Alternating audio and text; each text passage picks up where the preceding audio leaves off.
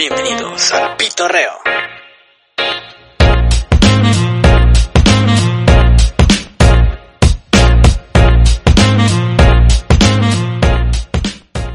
Hola, ¿qué tal amigos del Pitorreo? Ya estamos de regreso. Hoy vamos a hablar de un tema muy interesante que a todos nos- nosotros como gamers nos interesa. Digo, ya saben que nosotros hablamos de series, películas, videojuegos eh, y alguno que otro tema que nos, nos guste, nos interese de, de recordar, como la vez que hablamos de las borracheras, que luego, luego también podemos echar una platicadita sobre eso.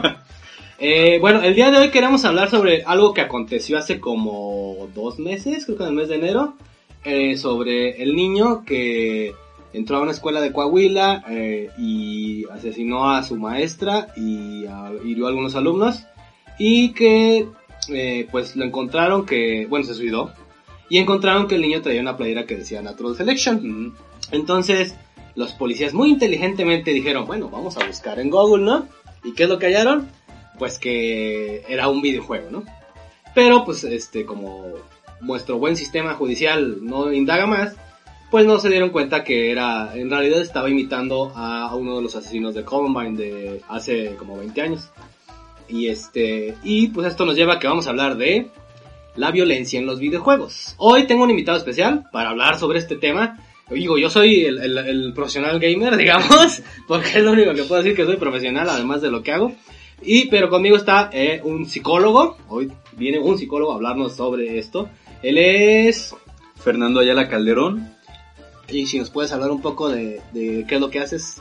Bueno, además de la práctica privada, la, la consulta en, en consultorio, yo tengo cierta experiencia trabajando en el Hospital Psiquiátrico de Morelia, eh, primero como practicante y luego metí un par de proyectos de investigación.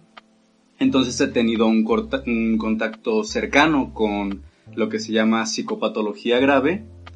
Y bueno, quizá ahorita hablemos un poquito de eso. Y también he tenido algo de experiencia trabajando en la Procuraduría de Protección a Niñas, Niños y Adolescentes, lo cual viene al, al caso porque en ese campo eh, tristemente vemos muchos de los casos más intensos en cuanto a eh, negligencia, maltrato infantil y demás cosas que pueden llevar, como vamos a ver, a situaciones como la que, como, como la que sucedió.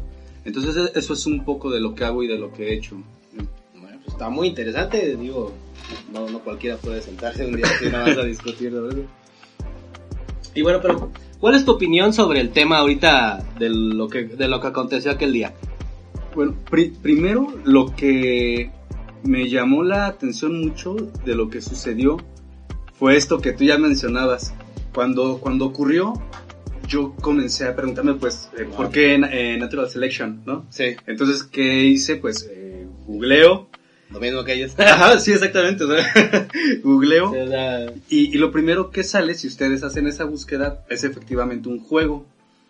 Entonces me, me meto, yo no lo conocía, y veo que es un, un juego que no, o sea, para mí no tendría nada que ver con lo que Sí, es- o sea, para los que no lo, no lo googlearon, porque pues todos lo hicimos creo, Ajá. o bueno, los que nos interesó, es un videojuego de extraterrestres donde tienes que dispararles y proteger tu base y cosas así, que pues sí, no tiene nada que ver con asesinar a gente. Sí, no, o sea, tiene, vamos a decir que tiene violencia porque son extraterrestres contra humanos Ajá. en una lucha, pero con tanta lógica te das cuenta que no tiene nada que ver con lo que sucedió. Exacto, exacto. Entonces me pongo a investigar un poco más y leyendo algunas otras cosas me doy cuenta que más bien lo de Natural Selection obedecía al hecho de que estaba imitando a uno de los jóvenes que, que participó en la masacre de, de la escuela de Columbine, Ajá. donde él tenía una playera que decía eso. Y además, eh, pues veo que también este niño que cometió estos actos, pues traía unos tirantes, igual que ese muchacho. Sí, sí, sí, justamente se disfrazó de él. Se disfrazó Yo- de Bueno, ya leyendo la historia, comentaba que el niño se fue a... pidió permiso para ir al baño, fue y se cambió en el, en el baño Sí, y, y que tardó demasiado fue cuando la maestra fue a buscarlo sí. y pues fue que ya pues, la agarró, ¿no? Básicamente Sí. le tocó, desgraciadamente este, le tocó a la maestra, ¿no? Pero a- aquí, digo, ya hablando de las indagaciones que después este, sí se pusieron a investigar, pues ya dieron en cuenta que pues también ve- venía de una, que su mamá acaba de fallecer hace recientemente Ujú.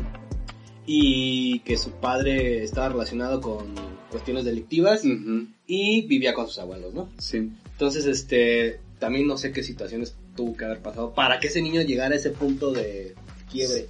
Bueno, eh, antes de eso, me, eh, eh, me gustaría también que reflexionáramos un poco en cuanto a, fíjate la, la importancia de los videojuegos en el sentido en que ya son parte de la, de la cultura. Entonces, ¿qué es lo que sucedió con esas personas que investigan en un primer momento? Eh, googlean Natural Selection y ven un videojuego y luego luego lo, lo asocian Sí. si- sin darse cuenta que no tiene nada, nada Pues que ver. Entonces, eh, hay un, un profesor decía, en cuestión de la psicología, que un psicólogo que solo sabe de psicología, ni de psicología sabe. En ese sentido, en todas las profesiones debe de- deben de empaparse en general de lo que de lo que hay en el mundo y los videojuegos, el cine, muchas cosas que parecieran no tener mayor importancia en, en cierto mundo realmente sí la pueden llegar a tener.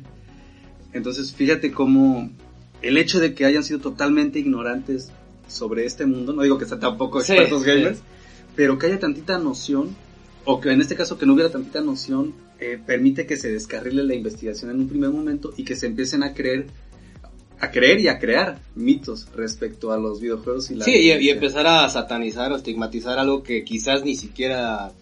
O sea, me- quizás que al contrario lo estaba ayudando a sacar algo, ¿no? Sí, exactamente. Entonces, bueno, esa es la primera reflexión, o sea, que, que los videojuegos realmente eh, permean en la sociedad como un elemento eh, cultural de importancia.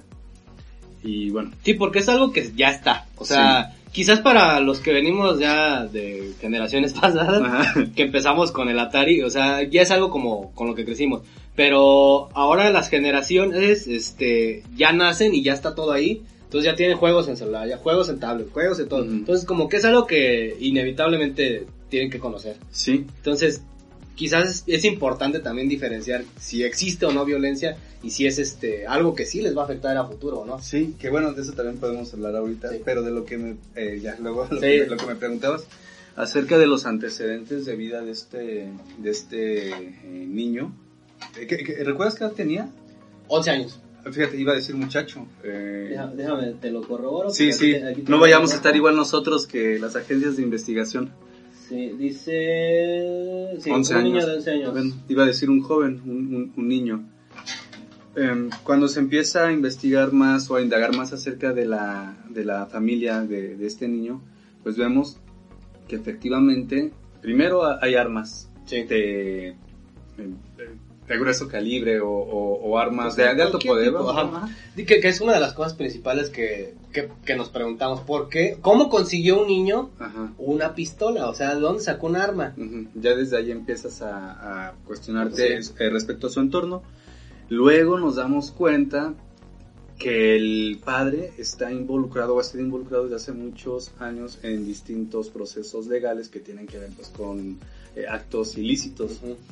Eh, de, de todo tipo, de, desde, me parece que desde eh, asociaciones delictuosas con grupos eh, ¿Criminales? eh, hasta estafas y cuestiones Ah, así, más, más como de, de cuello blanco. Ah. O sea, el- pero el caso es que hay un entorno de, un- de un padre Sí. eh, delincuente.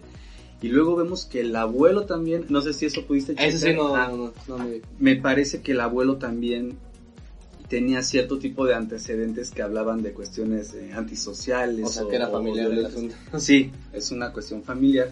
Y para acabarla de, moler para este niño, recientemente Falleció. la madre había fallecido. Entonces, ahí te das cuenta de cómo esto no se da de forma espontánea, Ajá. sino que ya hay todo un entorno que ha estado cultivando algo en este niño que era cuestión de algo. No sabemos qué habrá pasado exactamente en, en la escuela o en otros aspectos de su O a lo vida. mejor el bullying, ¿no? Eh. Sí, se hablaba de eso, pero bueno, como siempre se mantiene, Sí, se es como- información. Sí, quién sabe. Porque, bueno, lo que comentan es que el niño era muy estudioso, era muy aplicado y trabajaba Ah, ok. muy bien. Ajá. Entonces, quizás, digo, yendo a mis años de escuela, los aplicados eran los que siempre eran boleados. Entonces, quizás ese fue una parte del por qué quiso también... Oye, ¿e- ¿eso lo sabes porque tú eras el aplicado? o no, porque- yo, no, no, yo era de los burros, güey. Yo, no, fíjate, yo no era buleador, Ajá.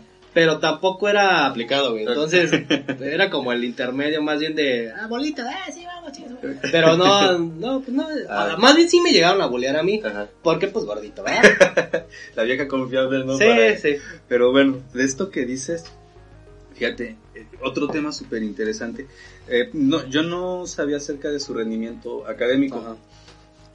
Pero bueno, si, si efectivamente era un niño que, que no mostraba problema en ese sentido de que era aplicado incluso, fíjate cómo esas situaciones no siempre nos hablan de que las cosas están bien. Hay, hay una, eh, una frase que me gusta mucho de, de una psicoanalista de, de- de los 60, 70 que dice, muchas de las veces los comportamientos que se o los síntomas que se esperan de los niños por parte de los adultos que se ven como positivos en realidad nos pueden hablar de un Ah. problema. Entonces que un niño vaya súper bien en la escuela no implica que todo esté en orden en su mundo interno o, o en su casa. Pero bueno, entonces lo que veíamos aquí era un niño en el que se estaba gestando algo por todo el entorno en el que él estaba creciendo y faltaba una chispa que detonara para que sucediera eso. O sea, quitar la vida y quitarse la vida no es en ningún momento cualquier cosa. Sí, no. Ajá.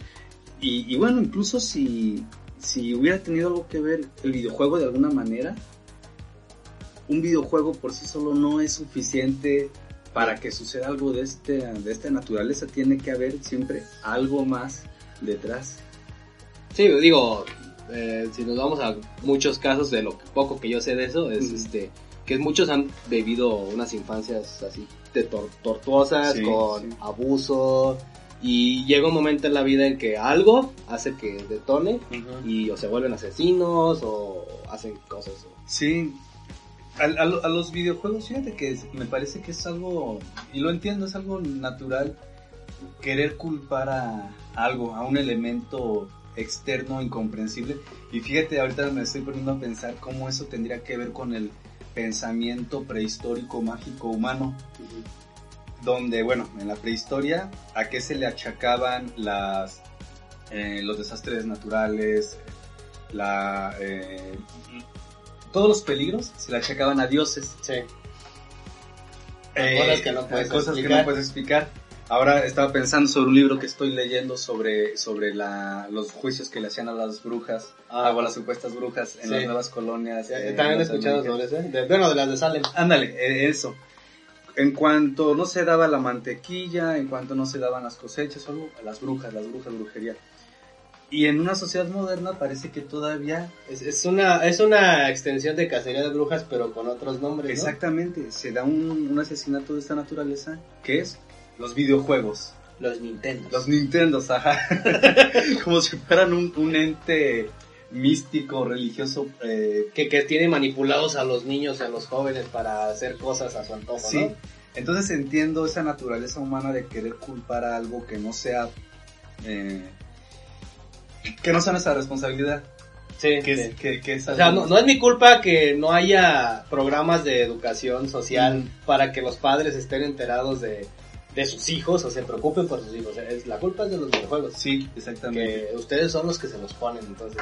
Sí, y me hace pensar de verdad mucho en eso, ¿no? En, a pesar de ser una sociedad moderna en apariencia, Eh, pues so- somos una sociedad todavía con, bueno, seguimos siendo humanos, con, con un pensamiento mágico que nos llega a dominar en ese sentido. Sí, digo, pues también estamos hablando de, digo, si nos vamos pues ya a sociedad, eh, pues es una sociedad que no leemos mucho, este, que no la vivimos también eh, desinformados ahora con la era de la desinformación, le digo yo, porque en Facebook, ¿cuántas fake news no te encuentras? Sí, Y todo el mundo, ah, sí, compartir, compartir, compartir. Ni siquiera, o sea, no, no, no hay, hay gente que ni siquiera se pone a verificar, si, ah, a ver, esta nota, la voy a abrir. Para empezar, nadie la abre ven el titular y, ah, sí, compartir. No, entonces, abrirla, leerla y decir, a ver, esto como que no me, no me concuerda. Y verificar, o sea, esas cuestiones que ya la gente muchas veces no los hace. Y pues vivimos en una total desinformación la mayoría del tiempo. Sí, es, es- una cuestión irónica como en la época de la hiperinformación se le da la vuelta Sí. a la moneda y comenzamos a vivir una época de la desinformación De la manipulación. y de la manipulación. ajá. Sí está, digo, está bueno para hablar estrictamente de ese puro Sí, tema. Pero vamos a Pero regresando a los, a los Nintendos. Ajá. ¿Qué crees que haya pasado, además, de- teniendo en cuenta ese pues contexto que nos pusieron ya después en, dentro de la mente del niño? O sea, ¿qué es lo que haya pasado psicológicamente hablando en él?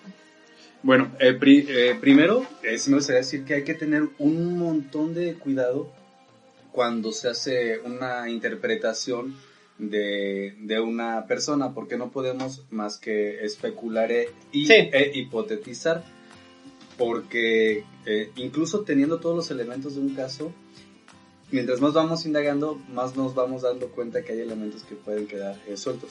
Pero vamos a generalizar esa, eh, teniendo siempre en cuenta ¿no? Sí, que sí, se sí. pueden escapar cosas.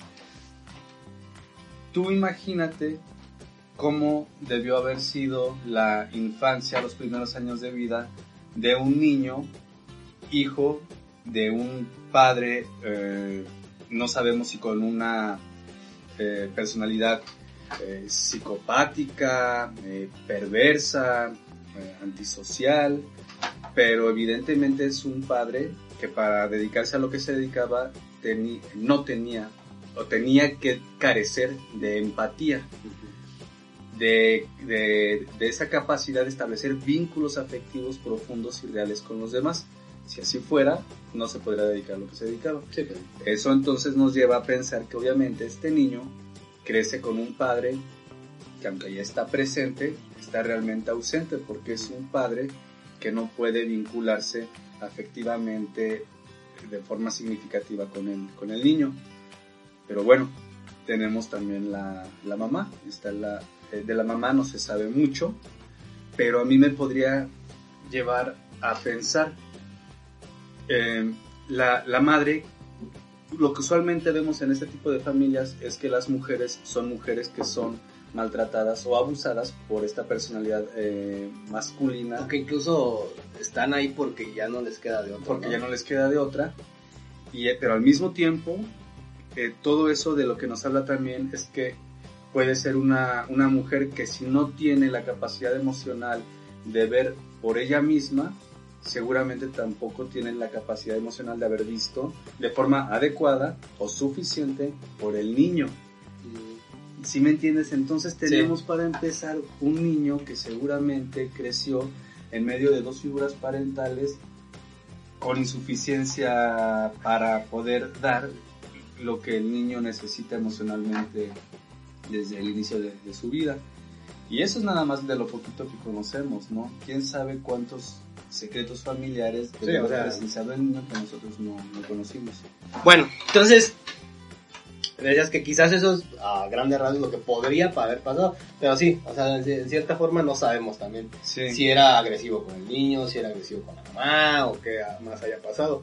Entonces, sí, sería como especular mucho, ¿no? También Sí. de- O sea, lo que su- las particularidades del caso, pues no las conocemos, no, no, no sería ni siquiera como, eh, digamos, eh, eh, ético estar Exacto, especulando, pero lo que sí es que podemos llegar a esas conclusiones a partir de lo, de lo que hay.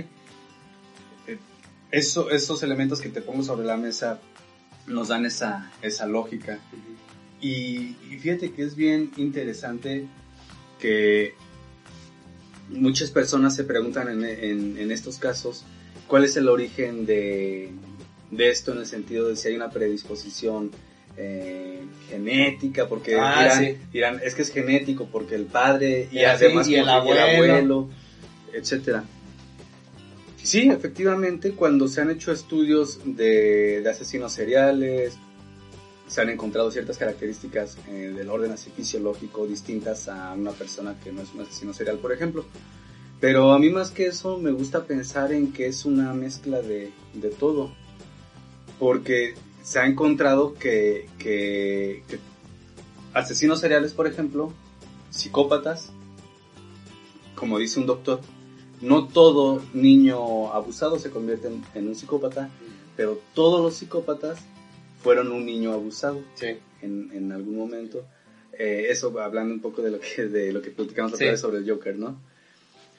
Eh, bueno, entonces vemos en este niño que, había algo en su entorno, si quieres, eh, genético, fisiológico, pero también algo, eh, un, medio que internamente estaba gestando un, un mundo de, de de falta de algo. Y bueno, todo se mezcla de cierta manera que da como resultado esto que, que vimos al final. Que es, es, pues no sé, creo que a todos nos cayó de shock y nos sigue cayendo de shock.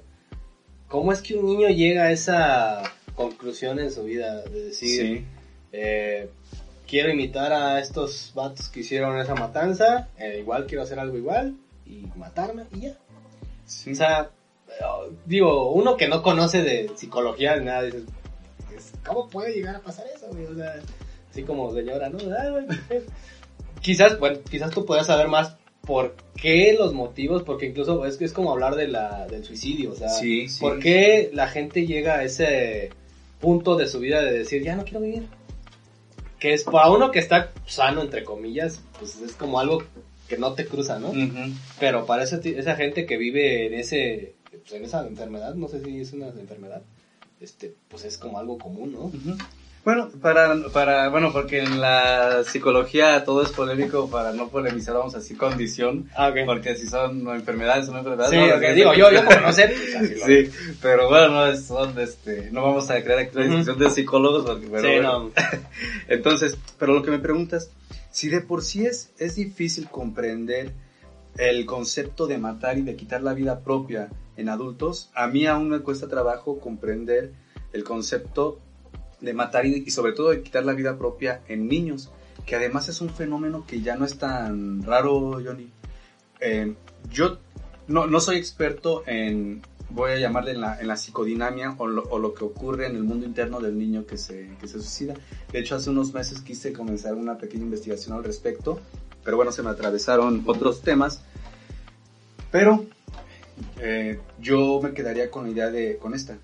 Efectivamente, ¿por qué tipo de vida tiene que atravesar un niño para sentir tanto odio hacia el mundo externo, que al mismo tiempo es un odio hacia el mundo interno, y para querer también desaparec- desaparecer del mundo? Eso nos pone a pensar qué tanto tuvo y tiene que estar pasando un niño para sentir tanto odio, para, para querer la destrucción del mundo externo y del mundo interno, que al mismo tiempo cuando él se mata, mata, nosotros le llamamos a los objetos e importantes para él. Él al matarse, mata al padre internalizado, mata al abuelo internalizado, mata a la madre internalizada. Todo ese mal que siente, ¿no? Ajá, entonces no sabemos qué pasó exactamente, Sí. pero simplemente hay que ponernos a pensar qué tiene que pasar un niño para querer la destrucción de, de todo. Todo. Ujú. Sí está muy fuerte, la verdad. Sí, es, es un asunto muy fuerte. Yo creo que de por sí cuando hablamos de depresión, de psicopatías, de psicopatologías eh, en adultos, si de por sí cuando hablamos de eso en adultos nos es fuerte, cuando hablamos de niños es mucho peor aún Sí. y, muchas veces se nos hace más incomprensible. Sí, y bueno, yo que soy padre, Ah, es algo que a veces hasta miedo te da. Sí. De uno como padre decir, ¿qué tengo que hacer o qué no tengo que hacer para que mi hijo no crezca con cierto o trauma o lo que sea? O sea, es, o sea, sí es complejo, muy, muy complejo, la verdad. Porque uno mismo dice, a mí de chiquito me faltó esto y eso ahora me, me ha traído que, que, que me pase esto Sí. o que me da pena hacer esto, cosas así, ¿no? Sí. Entonces es, güey, es súper complejo, güey. Sí, eh, es bien chistoso que uno aparentemente, porque eso siempre es una apariencia como psicólogo, pudiera parecer que sabe cómo ingeniárselas en todos los Ah. aspectos de la vida, no, pero es aparentemente. Porque incluso los psicólogos, o en particular en mi campo, que es el que me interesa, el psicoanálisis, los psicoanalistas o las psicoanalistas con 20, 25 años de experiencia, más renombrados, más renombradas, cuando platicamos acerca de sus vidas como padres y como madres, Del. Olvídate de la teoría, esto es otra cosa. Sí, no, es que Entonces ahí, ahí yo creo que tú incluso me podrías más hablar, ¿no? De, la, de lo que es la experiencia de, de ser padre, de los temores. Y, y, y fíjate, hablando de esto de los videojuegos, tú como padre, por ejemplo, ¿qué? qué- qué- Eh, eh, mira, eh, es que yo como, o sea, ahorita ya soy papá, pero también de chico, pues, este, crecí con los videojuegos, o sea, yo digo, a mi papá fue el que me hizo vicioso, o sea, porque ya lo veo ahorita, a veces de repente se me hace como que sí es un vicio ya, pero, este, ¿por qué? Porque pues de repente un día llegó y llegó con una consola, Atari, y pues vamos a jugar y ya, y jugamos, ¿no? Y crecí con esto. Pero ahora, ahora que ya tengo a mi hija, tiene ya cuatro años ahora, este, sí digo, ella me ve. Y obviamente trato de que no vea que juego porque pues también no juego cosas para niños. ¿no? Ajá, sí. Este, pero me ve jugando. O, o- o- y me de repente me dice, papá, yo quiero jugar. Y yo, no, hija, todavía no tienes edad para jugar. Ah, Este, y yo también dentro de eso me pregunto, ¿a qué edad es una buena edad para jugar? Digo, yo empecé como a los seis años, güey. O sea, no sé si en ese tiempo existía una edad para jugar, güey. mm, Entonces, no sé. Quizás eh, porque yo empecé temprano, eso me hizo más, más adicto a este pedo, ¿no? O sea, no sé. Y, y lo que sí me he enfocado es más bien a, a cuestión, de- porque yo he visto que muchos niños ya traen que su tablet y que pues este los ponen los jueguitos y ya como, que- como la, la, la, la, tele antes, que era la, Sí. la nana, La nana. ahora es la tablet, ¿no? Entonces yo he visto que muchos padres tienen ahí la, al niño y ya, dale su tablet, ya que no esté ahorita dando lata, déjame platicar acá, ¿no? Cosas así. Y, y eso es algo que yo sí estoy en contra, entonces yo a ella rara vez se la presto porque, por ejemplo, un día, no sé, vamos a ver una película y pues es una película que no puede ver ella y Ujú. pues yo tampoco tengo mucho tiempo de ver películas, es lo que te decía hace poco. Ajá. Entonces, pues sí, mira, mientras tú ves esta película, nosotros vemos esta. Y se termina la película y ya se la quita. Pero también es eso, o sea, tener un control. Y digo, regresando a los videojuegos, Sí. yo no sé si la dejaría jugar hasta incluso a los 6 años. O sea, no sé, digo, tendría que meterme a investigar también. Sí. Yo como padre también me preocupa. No creo que los videojuegos generen violencia. Creo que generan un, un cierto, un cierto estímulo en el que de momento quizás en el juego, dentro, si te, si te metes al juego, sí te genera esa violencia pero dentro del juego, en el contexto del juego. Una vez que te desconectas del juego, no, no lo veo así. Entonces, yo a mi hija sí la, obviamente sí la dejaría jugar. No sé precisamente a qué edad. Eso es algo que tengo que investigar. Porque tampoco quiero que, digo, tú, tú eres el experto aquí ya en esa cuestión, que le llegue a afectar en un futuro, no sé, de alguna manera, en cuanto a, no, no que sea agresiva, sino de que no quiera hacer otras cosas, socializar o cosas así, por estar ahí nada más en el videojuego. Yo creo, y fíjate cómo el, el tema que de repente parece que nos desviamos un poco, Sí. pero regresamos al, al mismo, porque el tema es precisamente los videojuegos y la violencia. Eh, bueno, yo también comencé a jugar videojuegos desde muy joven y yo creo que pues eh, quizá tú y yo jugamos videojuegos que quizá no eran los adecuados a nuestra, a nuestra A edad. nuestra edad los videojuegos eran mucho más, las caricaturas las, eran las mucho caricaturas, más las, las películas. Todo, o sea, yo me acuerdo haber visto Chucky, güey, Sí. como a los 8 años, güey. O sea, dime Yo- tú si un niño le... Yo a mi hija no le podría No, ver Chucky, no, güey. no. Vi, eh, Eh, no sé, Robocop, güey. Ajá. O sea, O Pesadilla en la calle de... sí, o sea, eran películas super hardcore, Sí, güey. sí. Entonces, a lo que voy es que, bueno, eh, sí, hay, hay este, ¿cómo se le llaman estas nomenclaturas para...? El, el- las, el rated. Sí, Sí, que hay este, como las películas, ¿no? Sí. Que es este, clasificaciones, Ah, hay clasificaciones para películas y para juegos, y como padres yo creo que siempre es importante, pues, y por eso es importante no empaparse de esto, Sí, eh, saber acerca de, de esto. Pero la verdad, Johnny, que, que más importante que eso es darle a los hijos lo que requieren de los papás, que es eh, seguridad y cariño. Que también digo, como psicólogo, uno lo dice bien fácil sin hijos. sí, no, claro. eh, es, es complejo porque pues también uno ocupa tiempo. Sí. Pero sí, y eso sí, es, creo que es algo que como padres lo entendemos, güey. Ajá. Eh, que ocupan atención, cariño y pues este, lo básico, ¿no? O Sí, sea, sí, o sea, eh, necesitan atención, cariño y seguridad. Y, y, y bueno, y, y es como por lógica, es como una cadenita. Tú teniendo eso, te vas a dar cuenta de qué cosas está viendo, qué cosas está jugando tu hijo o tu hija. En la atención. O sea, es, ajá, en la atención si ves es como una cadenita. Sí, Y, e incluso si, si en algún momento se cruzaran con algún videojuego que se considera muy violento, alguna película que se considera muy violenta, algo va a causar, o sea, efectivamente, pero no se va a comparar con, vamos a llamarle una capa de protección que tú le estás dando a partir de todo lo que le provees como padre y como madre al, al hijo. Entonces, más importante que si los videojuegos son eh, violentos, no violentos, etcétera, es, ahora este término yo me lo estoy ahorita creo que inventando, es esta especie de capa de protección que le dan los padres al hijo o a la hija a partir de cubrir sus necesidades. Entonces, claro que si tienes un, eh, algún niño, alguna niña que no ha tenido eh, cubiertas sus necesidades emocionales, afectivas, psíquicas, que no ha podido formar o internalizar su, su, mundo de forma adecuada a partir de las relaciones con los papás. Claro que si este niño o esta niña de repente se comienza a cruzar con un mundo alternativo, porque eso es lo que son los videojuegos. Sí, es otra So- realidad. so- sí, o sea, es casi una realidad. Bueno, es una realidad virtual, de hecho. Sí. Va a comenzar a. con- lo que no ha construido en su familia, lo va a comenzar a construir en parte con, con los videojuegos, por ejemplo. Pero ahí no es tanto el videojuego, porque si no estuviera el videojuego, hubiera sido con otra cosa, porque asesinos seriales, personas violentas, etcétera, ha habido desde antes de videojuegos. Sí. Entonces no es tanto el videojuego, es con qué está formando el niño o la niña su mundo interno.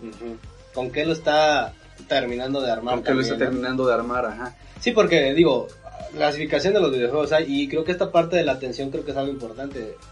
Eh, yo, yo no, la verdad no recuerdo que mi papá alguna vez me haya dicho, ese juego no lo puedes jugar. Recuerdo que me decía, no puedes ver esto, Sí. y esto y esto. Sí. Pero los juegos nunca se involucró tanto.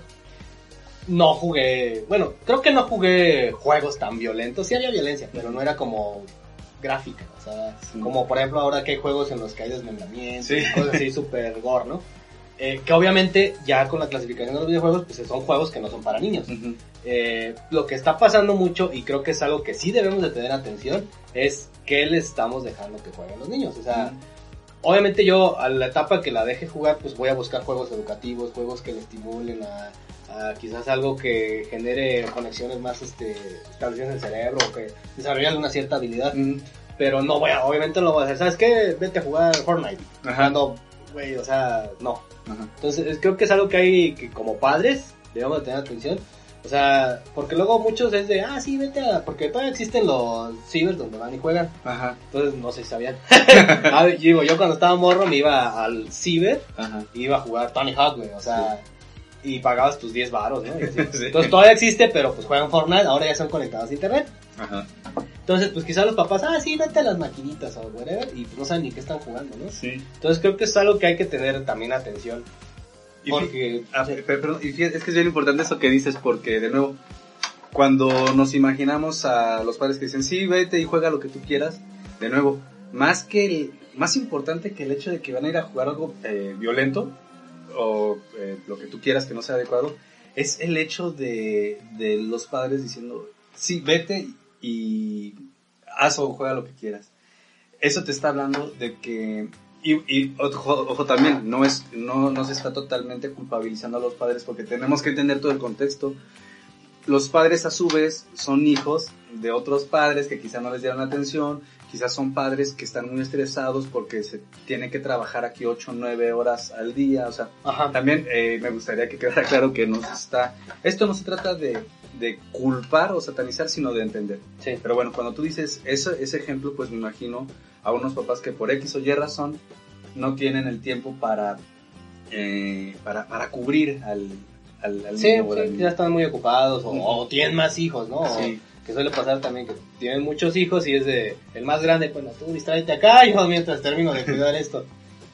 Y sí, entonces, ma- eh, bueno, claro que es importante con lo que se relacionan o con lo que nos relacionamos como niños con las películas, con las revistas, con los videojuegos, pero el efecto que estos puedan tener en nuestra realidad interna tiene que ver con cuánto ha llenado nuestra realidad interna las figuras parentales.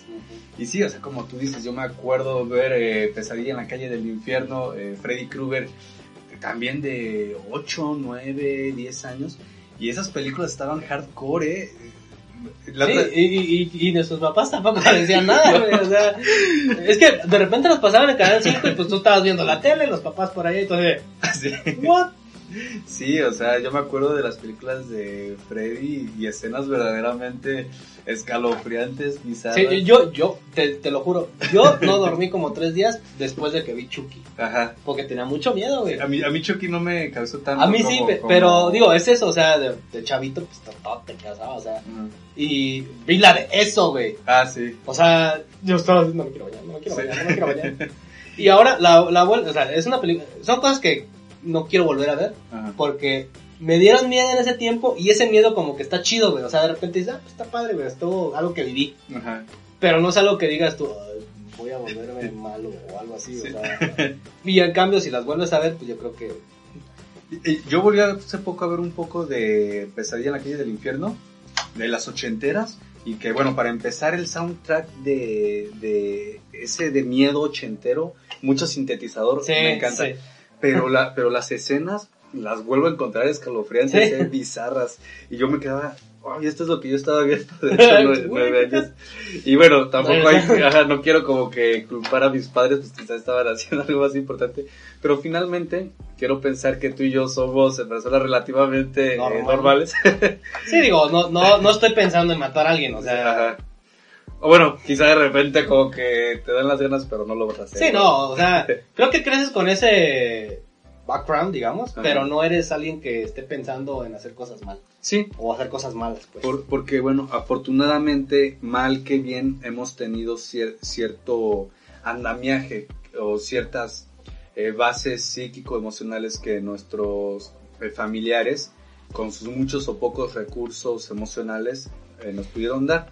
Y esa es la diferencia entre que un videojuego puede impactar de forma eh, significativamente negativa o no a un niño, una niña, alguna, algún adolescente. Entonces, digo, como una pequeña conclusión, o quiero entender yo, Ajá.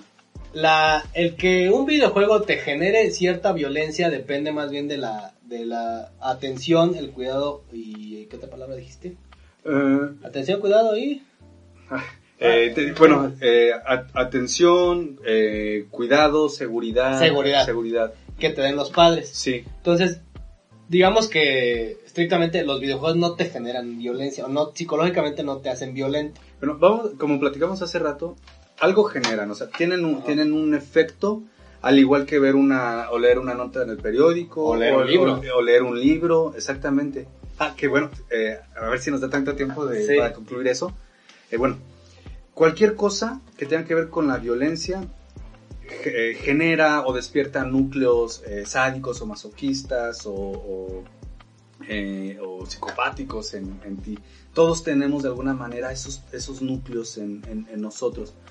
Pero, pero la diferencia va a ser qué tanto hemos introyectado las cuestiones, le voy a llamar los, los objetos buenos, que son nuestros padres. ¿Qué tanto nos hemos llenado nosotros de seguridad, de amor, de autoestima a partir de nuestras relaciones, de nuestras primeras relaciones con las figuras parentales?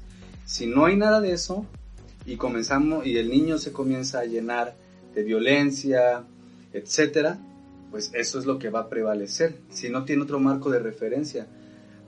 Eh, por otro lado, si en el, si en el niño se ha, ha- se ha formado una, o se está formando una personalidad donde hay objetos buenos, donde hay seguridad, donde hay autoestima, donde se sabe que se le quiere, etcétera, cuando introyecte también esas cuestiones de violencia a partir de revistas, películas, videojuegos, eh, pues van a ser parte de él, pero no, no van a mover su mundo como lo moverían si su único mundo fuera, fue- fuera la, la violencia. Esa es la, la diferencia. Y para lo que dices, para no satanizar los videojuegos, incluso los libros también. Sí. Te decía, de, de los libros que incluso, bueno, lo que, lo que yo había leído es que un videojuego te lleva a otra realidad. Sí. Digo, obviamente entre más avanzado esté el videojuego, digamos, avanzado de rating, digamos. Por ejemplo, yo que juego videojuegos de, para adultos, que te llevan a, a un mundo virtual donde eres un personaje, que tú creas el personaje y tú empiezas a, a hacer ese personaje y, y vivir en el mundo, ¿no? Hacer las cosas que hagas, ya sea matar marcianos o lo que sea, ¿no? En un libro, según lo que yo leí, también te lleva a lo mismo, o sea, te crea un personaje mental, estás obviamente te está dando un, un guion de la lectura y tú empiezas a visualizar qué es lo que está haciendo ese personaje, no lo controlas, pero lo está visualizando, entonces también te genera esa como salirte de este mundo Ujú. y es vivir en el mundo del libro. Sí. Entonces, hay libros con mucha violencia también, güey. O sea, Sí. no es como que solo los videojuegos. Sí, E- eso está bien interesante porque eh, igual como para ir cerrando respecto a los videojuegos Sí. y, y no, no, eh, no quiero que porque Pasarle la bolita. sí o, o porque como nos gustan eh, los videojuegos bueno bueno yo sé sí, que- porque sí tiene cosas malas. No es que sean... sí o sea no no hay que sonar como que lo estamos defendiendo a capa y espada ya dijimos que algún efecto crean y eso siempre es digno de, eh, Sí. de abordarse y de mejorar lo que haya que mejorar y que bueno, no porque seamos nosotros fanáticos de los videojuegos eh, vayan a pensar que estamos eh, Defendiendo a capa. No, pero, pero sí es importante eh, no, no, no caricaturizar, no satanizar, porque si nos vamos, ahorita que hay tanta nostalgia, por ejemplo, de los libros, y es que ahora ya puras series, y ahora ya puros videojuegos, y ya no se lee. Antes, eh, los libros también fueron vistos ajá, como algo malo. O sea, eh, el leer novelas, se- eh, sobre todo para las mujeres, era visto como una pérdida de tiempo porque estaban fantaseando todo el, eh, todo el tiempo, etcétera. Entonces, cualquier elemento, desde algo que ahorita se ve como, como algo tan eh, añorado como leer un libro, hasta algo que ahora en muchos sectores todavía se ve como satanizado, o se ve satanizado como jugar un videojuego, en todo elemento, se- si no hay las bases que, se, que, que una persona necesita para desarrollarse adecuadamente, en todos estos elementos se van a encontrar aspectos que puedan generar que la violencia se exteriorice. Y me gustaría ponerte un ejemplo, es, eh, es algo eh, escabroso, pero no deja de ser interesante. Eh, no voy a decir el, el sexo de la persona, eh, un- era una persona paciente del hospital psiquiátrico que me tocaba a mí entrevistar. Estaba esta persona hospitalizada, ya llego yo al área de, de internamiento, pregunto por la persona y sale un... eh, era una... Estoy diciendo muchas veces la, la palabra persona para evitar decir... Era el- un ente. era un ente. y bueno, y llega esta persona... me Ponle llama- un nombre si quieres, o sea, no, no sabemos si es mujer o, Ah, bueno, o hombre. Ponle un voy, a llamar Daniel. Ajá. Y llega Daniel y me llama la atención porque veo que está eh, muy pulcro, a diferencia de muchos otros pacientes que se ven más descuidados por la condición en la que, en la que llegan, eh, eh, muy bien arreglado, eh, pulcro y hablando de una manera eh, muy coherente y congruente. Ah, ¿qué tal? Yo soy Daniel. Comenz- traía un libro bajo el brazo, comenzamos a platicar y ya le digo, bueno, yo soy el psicólogo Fernando Ayala, voy a estar hablando contigo estos días para ver cómo te sientes durante tu hospitalización, para que me vayas contando si necesitas algo, etcétera, etcétera. Y me comienza a platicar que ha estado bien, que, ha que es su, segunda, su segundo día ahí, que ya pasó una noche. Y le digo, bueno, ¿y por qué estás hospitalizado? Y me dice, ah, es que intenté eh, matar a alguien de mi familia y luego me iba a matar yo. Así muy normal. Y ya comienzo a preguntarle sus motivos y me dice que, eh, para, que para él no había una sensación o creía que no habría una sensación en el mundo igual que la que podría causar quitarle la vida a alguien y más aún quitarse la vida a sí mismo. Y entonces voy a lo del libro, me dice, de hecho estoy leyendo este libro que era, me parece que El amor en los tiempos del cólera, donde dice en alguna página que, que de lo único que tenemos control total en este mundo es sobre nuestra propia vida. Que, que es un, que fíjate como unas pocas líneas a esta persona le causó eh, tanto odio, ¿no? Y, y decía, es, es cierto, lo único de lo que tenemos control en este mundo es sobre nuestra propia vida. Entonces, el, para esta persona al quitarse su propia vida y quitarle la vida a alguien más, podría ser Era el algo... control, ¿no? Sí, era el control, o sea, significaba mucho. A lo que voy es que si esta persona hubiera logrado su cometido y le hubieran encontrado el libro allá al lado de eh, El amor en los tiempos del Ujú. cólera, si nos dejáramos guiar por este pensamiento de que es algo lo que nos lleva a hacer algo, otra, Sí. otra cosa, que hubiera salido en los medios. No, pues el La, le- libro... la, la lectu- la lectura y tal libro causan... Que te hacer- vuelvas un psicópata asesino. ¿no? Ajá. Y no, ya cuando investigas la historia de vida de esta persona, pues te das cuenta de toda una serie de conflictos infantiles que se cristalizan finalmente en, en Y- esto. Y, que ya de grande pues lo llevan a conclusiones como de esas, ¿no? De ese Ah. estilo. Sí, exactamente. Entonces, esto lo hago para, lo ejemplifico para darnos cuenta que no es el videojuego en sí, no es el libro libro, así, no es la película en sí, es lo que, el, lo que la persona durante la infancia va acumulando dentro de sí a partir de sus relaciones más importantes, que son sus relaciones parentales. Entonces, de nuevo, hay que prestarle atención a, a la forma en que se desarrollan los videojuegos, a la forma en que se desarrollan las películas, los libros, etcétera. Pero más importante que eso es definitivamente, y no sé si te lo digo sin temor a equivocarme, lo más importante es lo que recibe el niño durante su primera infancia de las figuras que están a su alrededor. ¿Y cuál es la primera infancia? De lo, del nacimiento a los 6, 7 años. Digo, Eh, para... Sí, para- para, Ajá. Del nacimiento a los 6, 7 años se va a se van a armar las bases sobre lo, sobre lo que se va a continuar armando toda la vida posterior. Después, en la adolescencia, fíjate qué chistoso, se dice que es una segunda infancia. En la adolescencia hay una reestructuración pues, de, de todo, física, Sí, emocional, sí, de todo. Digamos que la adolescencia es una segunda oportunidad para, eh, para corregir lo que quizá en la infancia, en la primera infancia, eh, faltó Pero ya más compleja, ¿no? ya más compleja o para terminarle de dar en, en la torre. Este ni y regresando con lo que iniciamos, este niño que edad tenía 11 años estaba justo a punto de entrar en la, en la adolescencia. También eso no, no es casual. Muy interesante. Ahora, en los videojuegos, pues ya hablamos de, de que hay, de que no es tan, tan malo, pues digamos. Pero hay cosas malas, tiene que haber cosas malas, que es lo que dices, de si no les pones un cuidado, una atención. Hay cosas buenas. Ujú.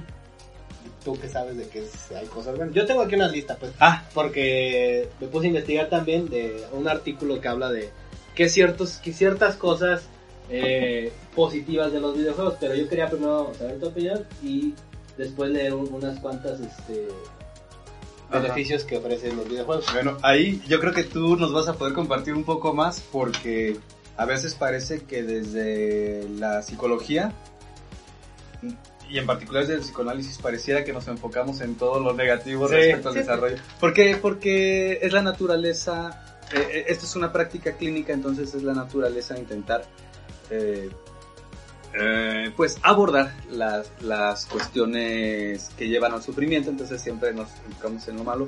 Pero recuerdo mucho de un, eh, de un maestro que nos hablaba acerca de ciertos estudios que mostraban que incluso los videojuegos violentos podían, eh, podían eh, hacerla como una especie de ¿Terapia? de, de terapia o de catarsis o de desfogue de las fantasías violentas que existen en todos nosotros, porque Sí. en todos nosotros existen eh, fantasías eh, sádicas o violentas. Sí, como de, ah, quiero golpear a esa persona porque ya Ajá. me tiene harto, bla, bla". Ujú. No lo haces, Ajá. pero lo tienes en la Sí. mente, ¿no? Entonces, hay algunos estudios que presentan y que también, fíjate, nos estamos ahorita enfocando en puros videojuegos violentos, ¿no? Como si fuera lo único Sí, que digo, hay. no, hay, no, no todos son violentos. O sea, por eso digo, hay, hay clasificaciones. Ajá. Obviamente están los juegos de Mario Bros, por ejemplo. Ajá. Es una mínima violencia, pero es un juego en el que vas cambiando de Sí. mundos y creces.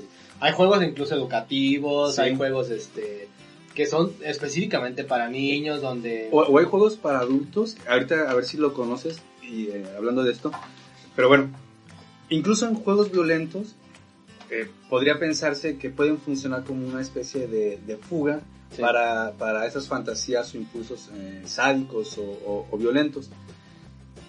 Yo te, y ahorita me compartes tú lo Sí. que viste.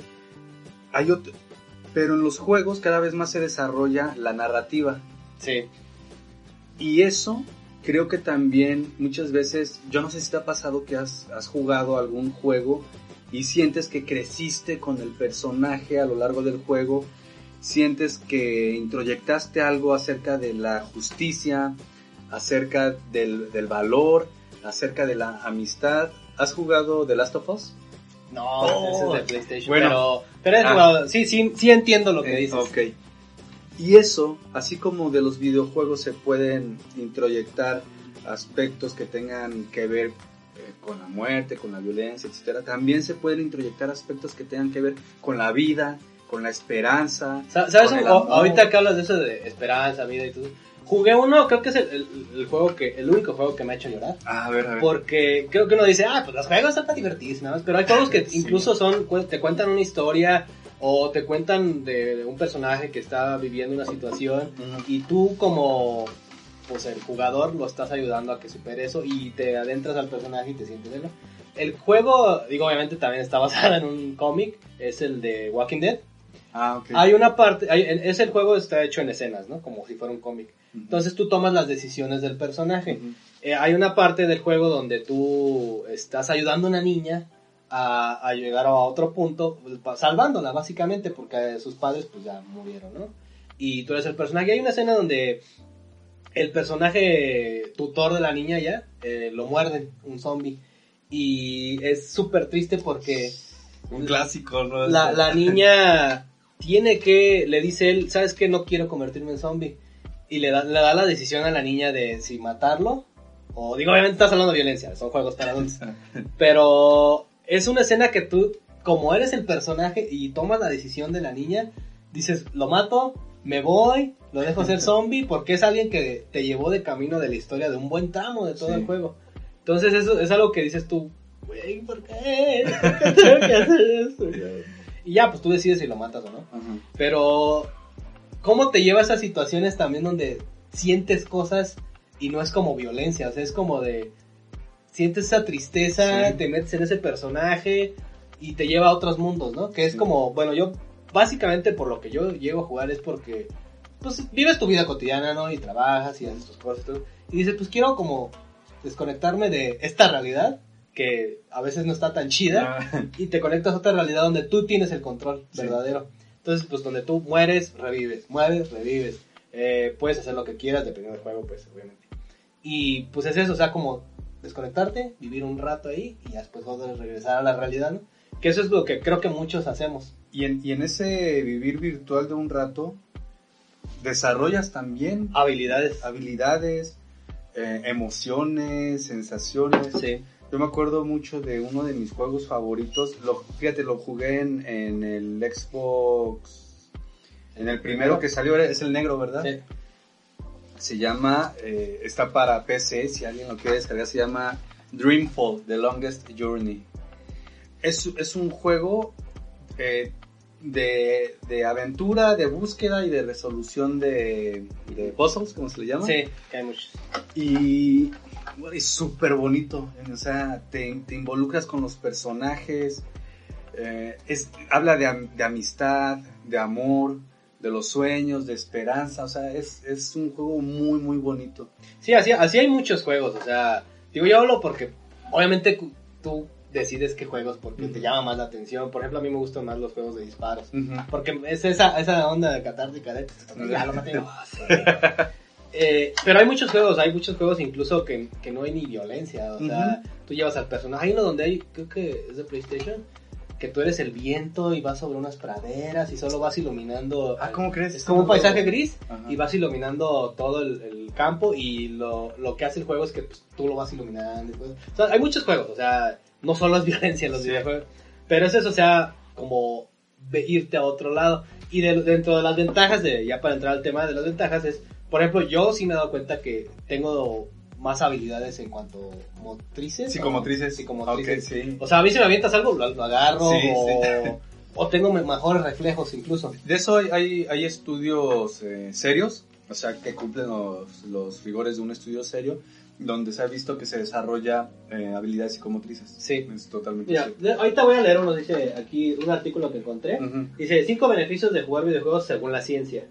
Voy a leer el título nada más para no leer todo el artículo. Igual el artículo se los dejo ahí en el link. Dice, eh, los videojuegos en 3D pueden, a- a- podrían aumentar la capacidad de memoria.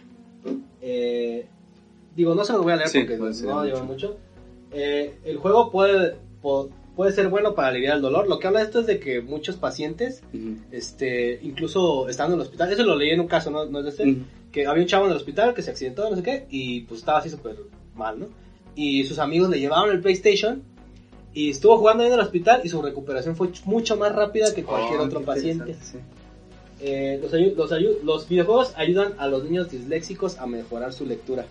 Este, a este sí no, no sé bien cómo estuvo, estuvo el caso, Ajá. pero aquí dice, digo, si vamos al artículo, y te- el Tetris podría ayudarte a eliminar algún trauma. Este sí lo voy a comentar. Ok. Se supone que agarraron un grupo de, de personas en el que acaban de, de su- de- por ejemplo, iban en un camión y chocaron, ¿no? Ujú. Entonces existe ese cierto trauma de, pues, de que el choque, llegas al hospital, y aunque no estés Sí. mal, pues, pero estás con ese trauma, ¿no? Sí.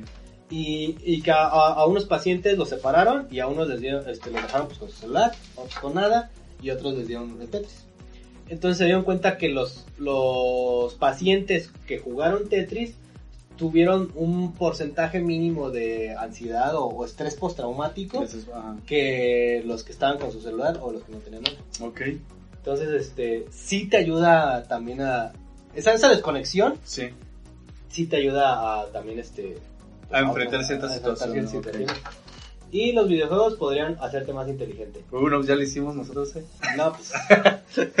pinche genio, güey. Sí. Bueno, ya ves que los artículos que dice, Ah, este, sí. el ser enojón te hace, eh, puede hacer que eres muy inteligente. El despertarte tarde. Despertar, le digo, puta, yo soy un pinche genio, Sí, güey. hago todo, ¿no? Enojón. Albert Einstein. sí, o sea, enojón uno se despierta tarde, aparte Enojón, gamer. paro tarde, gamer, puta, güey.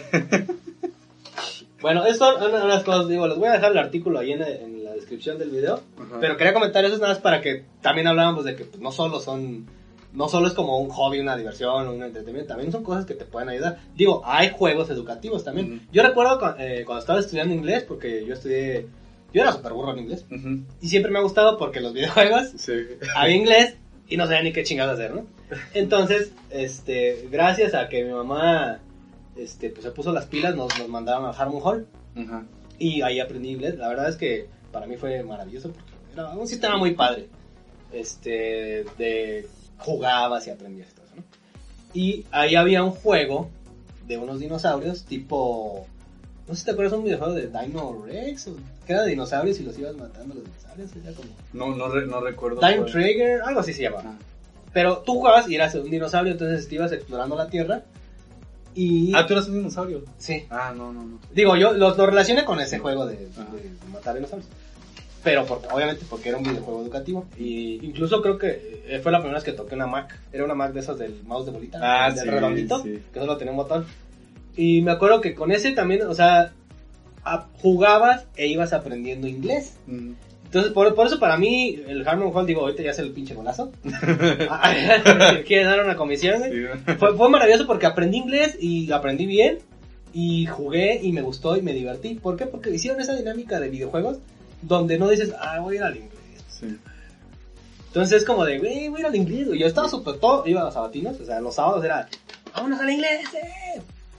Entonces, ¿por qué? Porque, pues esa dinámica de videojuegos también... Yo, yo creo que hay muchas personas que, y eso lo estaba viendo hace poco en, en un eh, video en YouTube, que se motivaron a aprender inglés y que en cierto modo comenzaron a aprender inglés a partir de los videojuegos. Sí, porque lo que te digo, los videojuegos antes venían en inglés, no venían traducidos, ah, incluso venían en japonés. Eh, Justo eso te iba a decir que si nunca llegaste a jugar juegos de Super Nintendo Jugué- piratas de sí. en, japonés. Jugué el de los Caballeros del Zodiaco o... Sí, Caballeros del ¿En, Zodiaco. en qué consola? En Family. ¿En Family? Este, Famicom, pues el... Que era la versión del Nintendo original, sí. pero la, la versión que mandaban a Estados Unidos fue el Nintendo. Pero bueno, Ajá. este... Sí, japonés. O sea, no tenías ni madre. Le pones acá, no hace nada. Le pones acá, no hace nada. Yo, yo jugué Supercampeones en Super Nintendo, Sí. en japonés. Entonces tirabas y te daba como cuatro opciones. Yo no sé si era para ver qué tipo de, de tiro o pasada. No Sí, no entendías nada. Y lo mismo pasaba con los juegos en inglés. Incluso yo jugué un Mario, Mario RPG Ah, Mario RPG. y venía en inglés y yo, ¿qué demonios tengo que hacer en este? ¿Por qué no brinca? Entonces, son esas cosas te hacen también como querer hacer más. Y digo, y aparte, ah, desde ahí creo que me nació también esa cuestión de querer aprender inglés. Porque pues yo veía y yo así de, güey, no sé qué hacer. Entonces, pues ya llegando a una conclusión, o sea, creo yo que los videojuegos, dependiendo de, de lo que decías, la atención que tú le des a tus hijos, pueden o no derivar en cosas este, mayores. Te pueden ayudar a muchas cosas también y creo que también hay que limitarse también, o sea, no como Sí. vivir nada más en ese mundo de este, estar en los videojuegos nada más, sino que también pues decir, ¿sabes qué? también existe la vida, ¿no? que, que esa es una dificultad que están enfrentando, creo, eh, muchos niños actualmente. A nosotros pues nos tocó eh, los videojuegos, pero también nos tocó totalmente sa- salir. La vida callejera. Sí, y suena, suena ya así como que muy de, ay, ay, ay, ya chole con Ay, lo- estos viejitos, qué pedo. Sí, de que se la pasan hablando de que a mí sí me tocó En, salir. en mis tiempos yo jugaba ahí en la calle. Pero sí es muy real. ¿eh? Es que sí, o sea, la- yo, bueno, eh, no sé, la otra vez este, llegamos y aquí se juntan los chavos a jugar Sí. los chavos, los morros, ah, ya, ya valió. Sí, ya. Ya cuando dices Ya cuando dices eso, ya valió, güey. Eh, y juegan aquí fucho, güey, digo, te dan el balonazo en el portón y todo, pero dices, eh, no hay pedo, güey. Porque dices, güey, es que es algo que yo viví, yo lo hacía. Y son cosas que ya casi no ves, güey. Entonces, por eso, hasta, mejor dije, ah, está chido, güey. Están jugando, no hay pedo, güey. o sea, Mira, hasta el hecho de que sale, ahora fíjate cómo da vueltas la vida, ahora tú vas a ser el señor enojón que sale a Sí. reclamar que... Un- Una vez sí, de hecho, una vez sí dije, hijos de la chingada, pues. Porque le pegaron un madrazo al portón y yo. Pero mira, hasta, Pero ya, después dije, bueno, yo también lo hacía. pero esto eso es parte de la emoción, ¿no? Sí. de que Dios también se Y te asomas así de. O sea, ¿en qué momento te convertiste en el señor que se asoma que está jugando mucho, no? Sí, güey. Pero, pero bueno, el caso es que sí, te- eh, coincido contigo, Johnny. Tiene que ver más con la, con la atención y lo que brindan las figuras parentales.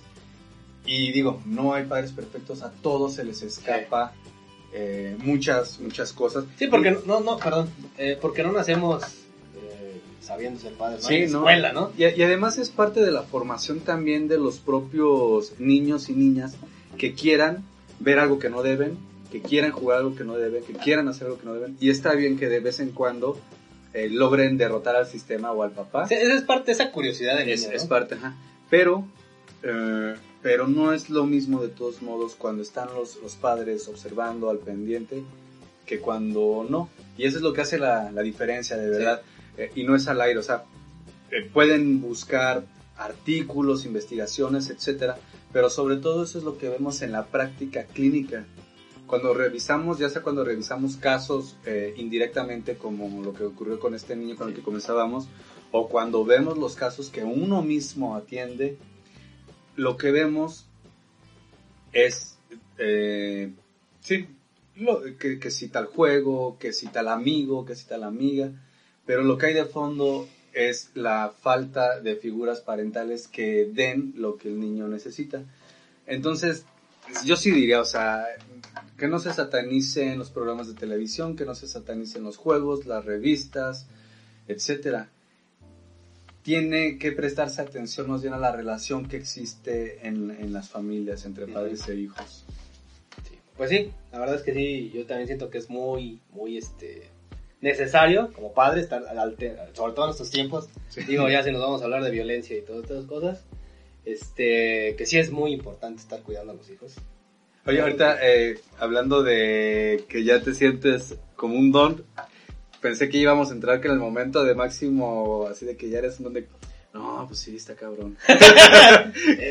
Como que estás hablando de algo y... No, pues sí, está cabrón.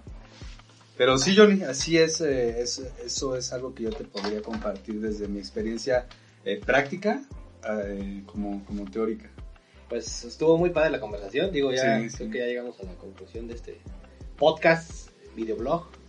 Este, esperamos por aquí vengas más seguido. Digo, sí. eh, tenemos por ahí ganas de echar una platicadita del Joker Ah, sí. con un perfil psicológico. Sí, sí. Y a ver también qué, qué otra cosa nos ocurre. Sí, de, del Joker yo creo que podríamos sacar cosas súper, súper interesantes, ¿eh? Sí, digo, además de que es un peliculón. Sí. Digo, hablar, hablar como de cine y de Oye, perfil psicológico. aunque vamos a dejar un poco ahí el suspenso, hay algunas cosas que no me gustaron tanto de la película, ¿eh? Pero Bueno, vamos para, luego hablarlo, a ver qué... a ver Bueno, qué- este, pues ya, vamos a dejarlo por aquí. Muy bien. Y si quieres dejar tus redes sociales o algún lugar donde quieres que te sigan. Él también tiene un, un canal de YouTube, Mm. si quieren este, visitarlo.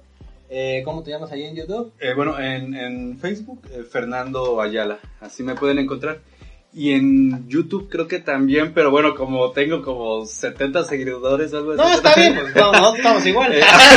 Eh, pero yo creo que si buscan en YouTube, eh, por ejemplo, Fernando Ayala Psicoanálisis o Fernando Ayala eh, Ted Bundy o... Fer- porque Ah, tiene tiene un, un, un video de habla sobre el perfil psicológico de Ted Bundy, está muy bueno. También igual les dejo por aquí el, el link para que lo, lo visiten, está muy padre. Ok, entonces eh, así, entonces en mi Face Fernando Ayala y en YouTube ahí hagan una Twitter, búsqueda. ¿también le metes a Eh, Twitter? tu- no, tengo, pero no, no le, no le Ah, meto. Ya Igual casi que no, como que nomás para quedarse ahí. Sí, sí. Entonces casi no le muevo a Twitter. pero sí, eh, eh, pues ahí por ahí me pueden encontrar si Bueno, les pues, interesa algo. Pues bueno, ahí está, ahí, visítenlo. Nos estamos viendo. Nos vemos. Ahí déjanos sus comentarios. Sí. Síganos en el canal. Compartan y todo eso.